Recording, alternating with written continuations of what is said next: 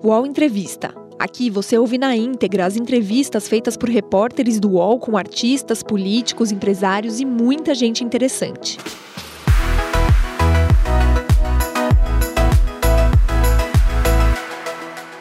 Boa tarde a todos e todas. Meu nome é Leonardo Sakamoto e junto com a colunista Carla Araújo, aqui do portal UOL, vamos entrevistar Carlos Veloso, ex-presidente do Supremo Tribunal Federal e ex-presidente do Tribunal Superior Eleitoral por duas vezes, né? O ex-ministro Carlos Veloso é um dos 11 ex-ministros do Supremo Tribunal Federal que assinaram a carta pela democracia, a carta em defesa da democracia que está que foi lançada na manhã desta quinta-feira na Faculdade de Direito da Universidade de São Paulo. Além dessa carta, né, que já, re, que já reuniu mais de 800 mil assinaturas de todo o Brasil, pedindo respeito ao resultado das urnas e respeito às instituições democráticas, também foi lida uma carta, um manifesto assinado por entidades, né, carta é manifesto esse, capitaneado pela Federação das Indústrias do Estado de São Paulo, na mesma linha, pedindo respeito à democracia e respeito às urnas.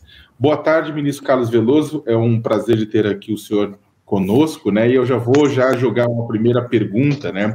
O senhor falou recentemente que a democracia brasileira corre perigo, né? Por quê? É por causa dessas declarações né, inusitadas do presidente da República, culminou com a reuniu embaixadores de países civilizados, de países estrangeiros, não é? é com representação no Brasil, é, Estados Unidos, Reino Unido, enfim, é, diversos países, e falando mal das, das, das instituições brasileiras, pondo em dúvida a, a justiça que se encarrega e o faz de modo é, correto de modo cada vez pensando e, e tentando e aperfeiçoar mais o processo eleitoral. Então, estas declarações é, preocupam preocupam a sociedade. Outras declarações, 7 de setembro do ano passado, foi uma coisa inusitada. Tudo isto é, faz com que a democracia corra risco. Porém, porém, é, esses, esses riscos são superáveis, porque eu tenho certeza, eu não acredito que as Forças Armadas que poderiam dar, não é, apoio a essas tentativas de subversão da ordem democrática as Forças Armadas brasileiras estão muito evoluídas, não se disporiam a, a uma aventura e, e é demais a sociedade brasileira é, reage de modo uníssono, unânime, é, contra essas tentativas que põem em risco a, o regime democrático, o Estado democrático de direito. É, presidente, na, na carta lida hoje, é, ali no, na USP, é, diz um pouco do que o senhor está falando aí, de que não há é, mais espaço para retrocesso autoritário, que ditadu ditaduras pertencem ao passado. Então, o senhor acha, apesar da gente ter esse perigo, é, o senhor não vê espaço para que o Brasil volte a ter uma ditadura? Ah, não vejo, não vejo. E veja, veja você o seguinte: a intervenção militar em 1964 é, havia um movimento da sociedade, porque, na verdade, é, tudo, tudo parecia que haveria um golpe por parte é, dos ocupantes do governo, é? no sentido de uma república sindicalista, qualquer coisa assim. E, e a sociedade, então, reagiu, foi para as ruas. E a sociedade brasileira quer democracia. E as Forças Armadas, então, é, intervieram.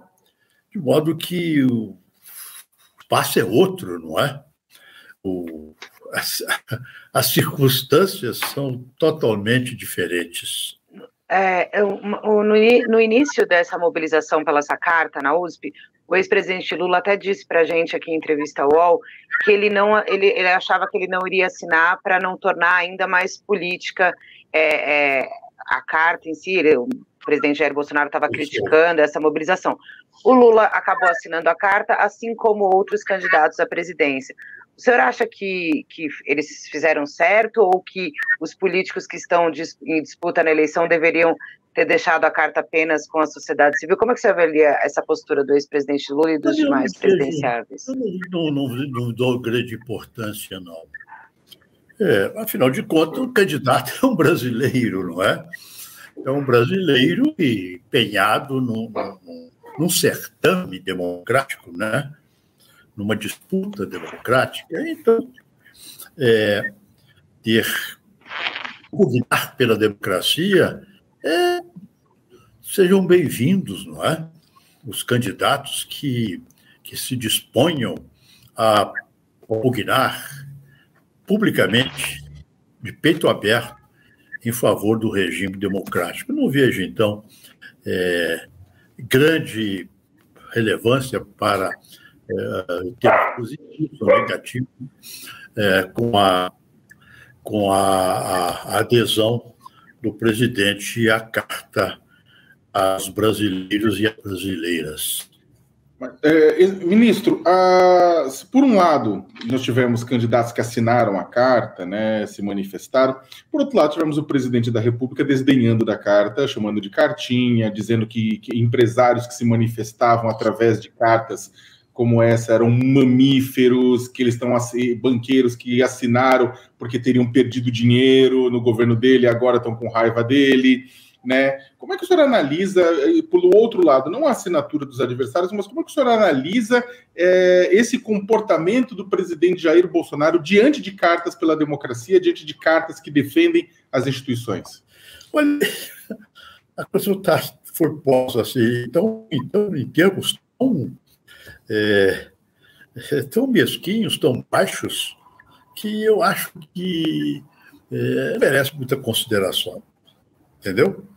Eu não vejo assim como é, o que representa essas declarações tão postas, é, tão até de forma mal educada, não, de modo que é, não tenho, não dei grande importância a essas manifestações é, que, que, são, que são manifestações simplesmente de desagrado, né?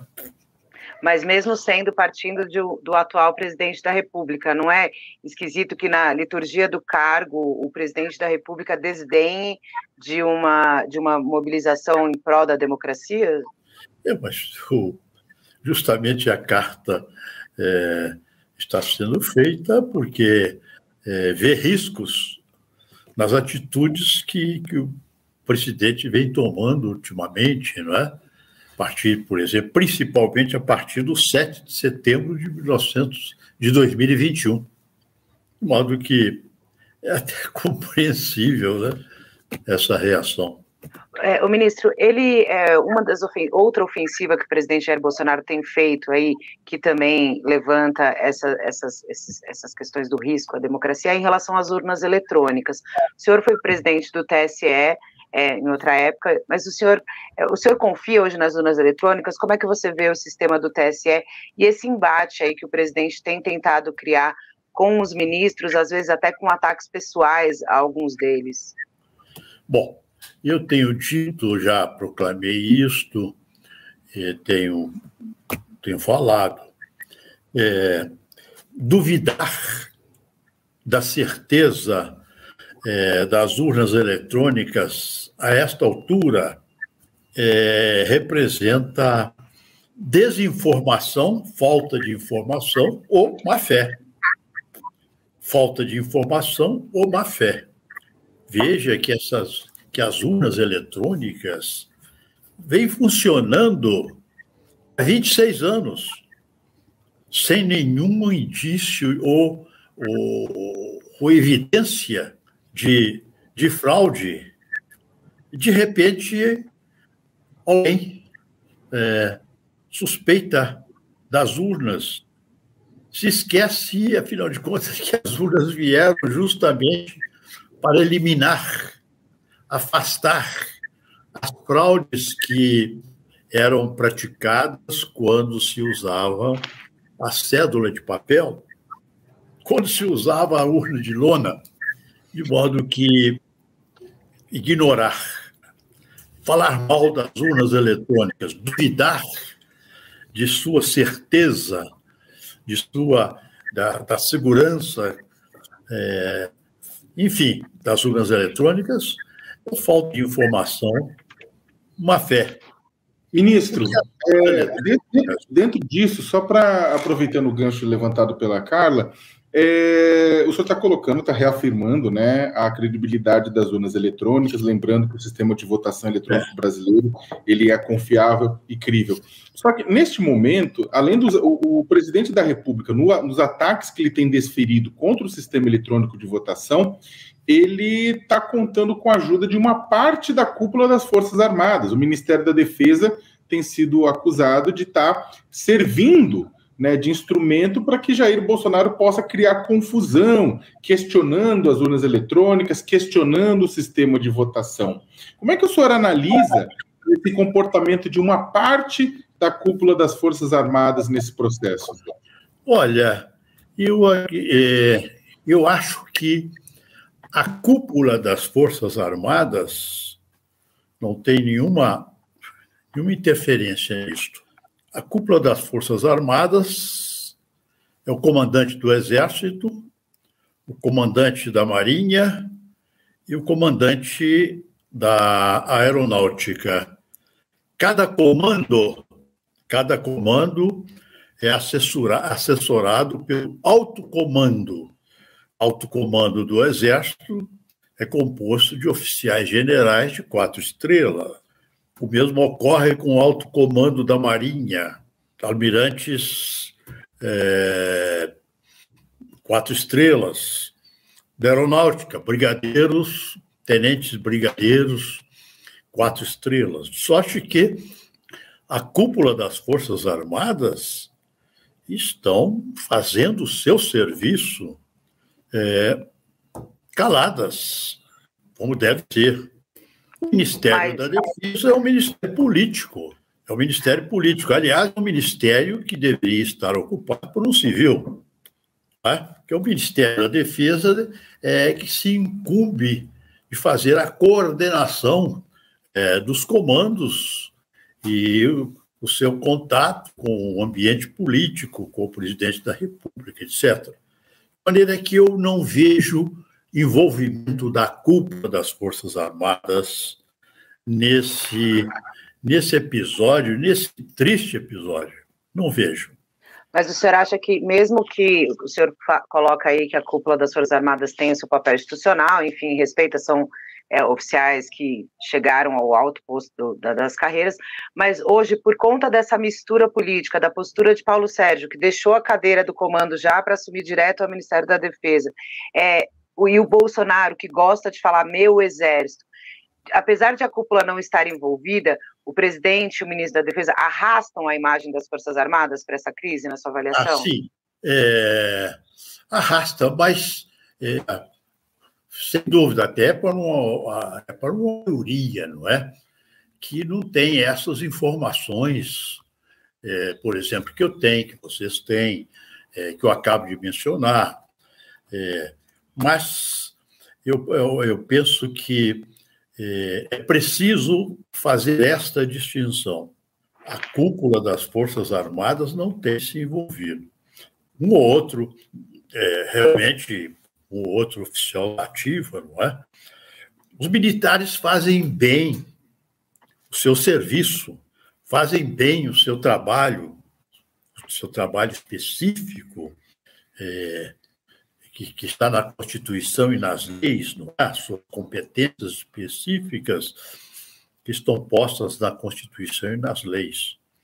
E quando é, vão fazer aquilo que não está as suas competências é, não fazem bem, não é? Você viu a, a atuação do, do general que foi para o Ministério da, da Saúde. Pazuello. Pazuello, não foi uma, não foi uma atuação de, com, com muita competência, não é? E agora, por exemplo, o ministro da Defesa é, fazendo pedidos, não é? Em ofícios urgentíssimos, é, de, do código-fonte, quando o código, querendo, querendo conhecer o código-fonte, é, quando o código-fonte está à disposição já desde, desde outubro, à disposição da, daqueles que, fiscal, que querem fiscalizar, dos bons brasileiros que querem fiscalizar. Porque a justiça eleitoral quer, quer que seja fiscalizado. Então, Está lá à disposição, sempre há, há praticamente um ano, o código-fonte da OAB, da Ordem dos Advogados do Brasil, do Ministério Público. O Ministério Público é o fiscal da lei, custos leges, está lá à disposição. À disposição dos partidos políticos, à disposição do, do é, das Forças Armadas, sim, se elas querem é, fiscalizar, aliás, foram convidadas é, a participar da comissão de, de, de transparência, de, de, fiscalização, não é? De modo que é, vimos que faz bem, que, que não é da sua competência, mas é, é o órgão político chamado Ministério da Defesa e alguns oficiais, não é? é que se subordina ao Ministério da Defesa. O UOL Entrevista volta já. Ah, a internet! Local de descobertas incríveis, de muita troca de conhecimento e de sabedoria sem fim. Política, haters, discussão, briga de fandons, as tretas. Poucas coisas ainda são capazes de fazer brilhar nossa luzinha interior a fofoca, as celebs, as subcelebs, cultura pop, cinema, séries, TV, música, memes, os reality shows, entretenimento. E a partir de agora, os programas do canal Move são Splash. As questões mais relevantes da sociedade brasileira contemporânea, agora no YouTube. Mas Chico, tudo com cara de Splash. Música, cinema, entretenimento, celebridades. Fofoca que a gente ama, os realities filmes, séries, curiosidades da cultura pop e tudo que tá bombando na internet e no mundo. Até perrengue na fazenda vai ter. Aô, Splash! E tudo isso você também pode acompanhar nas outras redes sociais de Splash. Virou trend, virou thread, virou meme, virou Splash. Ministro, uh, indo um pouco, saindo um pouco exatamente da, da, da, questão das Forças Armadas, mas pensando na questão institucional e todos os embates institucionais que a gente tem passado. É, agora a gente vai ter uma substituição dupla né, no comando da, de dois tribunais superiores. Agora, em agosto, é, sai Edson Fachin e entra Alexandre de Moraes à frente do, do Tribunal Superior Eleitoral. E em setembro é, sai Luiz Fux e entra Rosa Weber à frente do, do Supremo Tribunal Federal. Como é que o senhor vê? Eles ambos estão assumindo num momento bastante turbulento da democracia brasileira, né? No momento em que a gente precisa de cartas para reafirmar a importância da democracia e das instituições. Como é que o senhor analisa é, é, é, os desafios que ambos vão enfrentar, que Moraes e que Weber vão enfrentar nos próximos meses? Olha, tá, está, ocorrerá, não é? Uma sucessão normal, que sempre ocorre não é? no Supremo Tribunal Federal, é de dois em dois anos, no Tribunal Superior Eleitoral, de dois em dois anos. É, felizmente, felizmente não temos, não é? A possibilidade de reeleição. Quer dizer, cada um dos juízes do Supremo cada um dos ministros do Tribunal Superior Eleitoral, dentre os elegíveis, não é? quais são os elegíveis no Tribunal Superior Eleitoral? São os ministros do Supremo Tribunal Federal, designados para lhe servirem, e o fazem, não é? Com mandato de dois anos, que pode ser renovado por mais dois anos. Mas a presidência, dois anos, sem possibilidade de reeleição. Muito bem. Então, está havendo aquela sucessão normal, que, aliás, é muito importante na República, não é? o exercício periódico, a mudança periódica, não é? é dos ocupantes dos cargos de direção numa república é fundamental, é importantíssimo. E é importante também, não é, em termos em termos políticos, no sentido de exercício do trabalho não é? ali, é, destinado a, essas, a esses dirigentes. Né? Ele Agora, ministro. Ideia, pode entrar com ideias novas. Então, nós temos é, tudo normal, o Poder Judiciário, é, sem um problema. Mas, ministro, agora o, o presidente novo, Alexandre de Moraes, que vai assumir na próxima semana o TSE, é hoje considerado aí pelo governo um dos principais antagonistas de Bolsonaro. Bolsonaro reclama de perseguição, reclama de decisões do Alexandre de Moraes, como a decretação da prisão de é, nove anos a Daniel Silveira. Enfim, é, o governo reclama muito é, da atuação de Moraes. É, eu queria que o senhor fizesse uma avaliação é, juridicamente do, do, comportamento e das decisões do Moraes, se o senhor acha que existe algum tipo de crítica a ser feita e, e a postura do presidente também ao, enfim, rebater e em alguns momentos até ofender alguns ministros. Olha, nós sabemos que uh, o presidente a solta, né? De maneira que o que acontece com as decisões judiciais, as decisões dos ministros do Supremo, é Simples. Decisão é recorrível.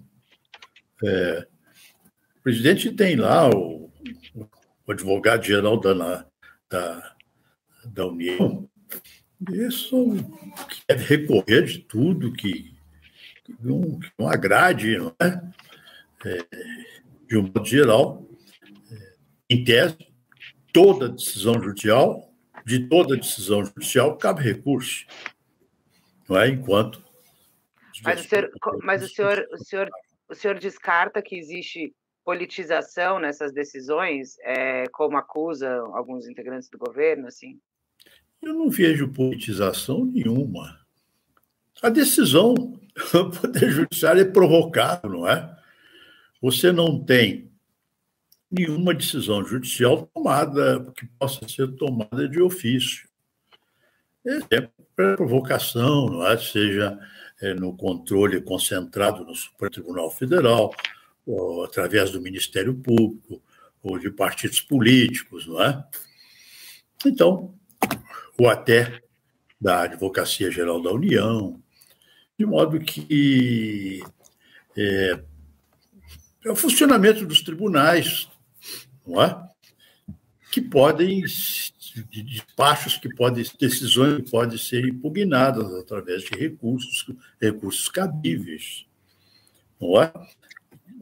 Ministro, ah, vou fazer uma pergunta para o senhor. É, pode parecer, na verdade, uma pergunta quase de advogado do diabo, assim, nesse sentido, mas é, neste momento, a gente, nesse dia de hoje, a gente teve uma parte da elite intelectual, uma parte da elite jurídica, da elite econômica do, do Brasil, lá no Largo São Francisco, no centro de São Paulo, eh, manifestando-se a favor da democracia, reafirmando a democracia. É, enquanto isso, a gente tem é, uma, um grosso da população nacional, mais de 52% da população que vivem abaixo de dois salários mínimos, que estão muito mais de. A impressão é que estão muito de olho no impacto da liberação do aumento do Auxílio Brasil para 600 reais que Bolsonaro fez a partir dessa terça-feira, junto com o Congresso Nacional. O senhor acredita, é, e eu queria que o senhor avaliasse um pouco isso, o senhor acredita que o discurso sobre o respeito à democracia é um discurso capaz é, de dar voto e tirar voto da massa da população? Ou é uma discussão de que diz respeito mais à preservação institucional e não tem impacto eleitoral? Eu acho que esse discurso é, é o discurso de democratas em favor da democracia, em defesa do regime democrático, não é? A carta hoje deve ter o quê? 900 mil assinaturas, se aproximando de um milhão. Veja, é algo realmente é, até espetacular, não é? Você tem um, quase um milhão de pessoas afirmando a, é, que é preciso defender a democracia. Isso, e, e razão, porque não há. Vamos, vamos mencionar, é, Tiago, já está ficando até uma palavra desgastada, né? uma expressão desgastada, mas ela é, é atual é o pior dos regimes. A democracia é o pior dos regimes políticos, com exceção de todos os outros que já foram praticados. De modo que é sempre válido defender a democracia. Você abre o mapa mundi, onde existe democracia, regime democrático, tem civilização adiantada, avançada, tem desenvolvimento econômico, não é?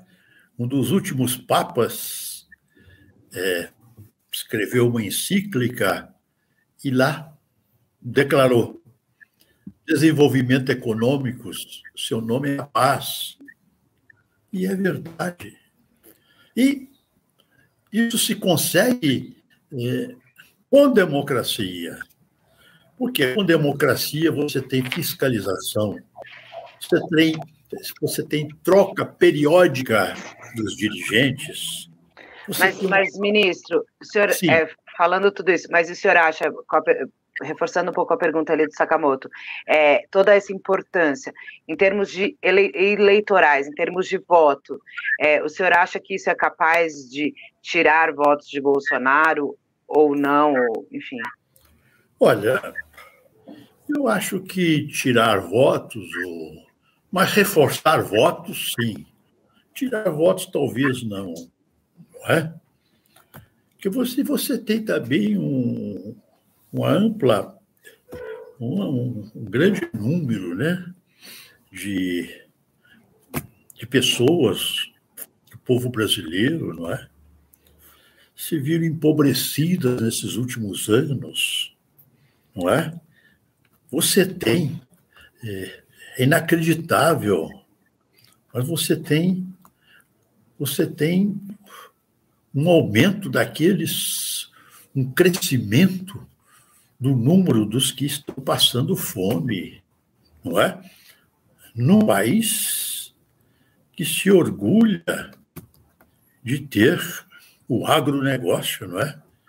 De alimentar grande parte do mundo. Você tem um povo, é, parcela de um povo passando fome. Então, se eu não penso, será que esse, que esse povo está pensando é, em defender a democracia? Está pensando em se alimentar, não é?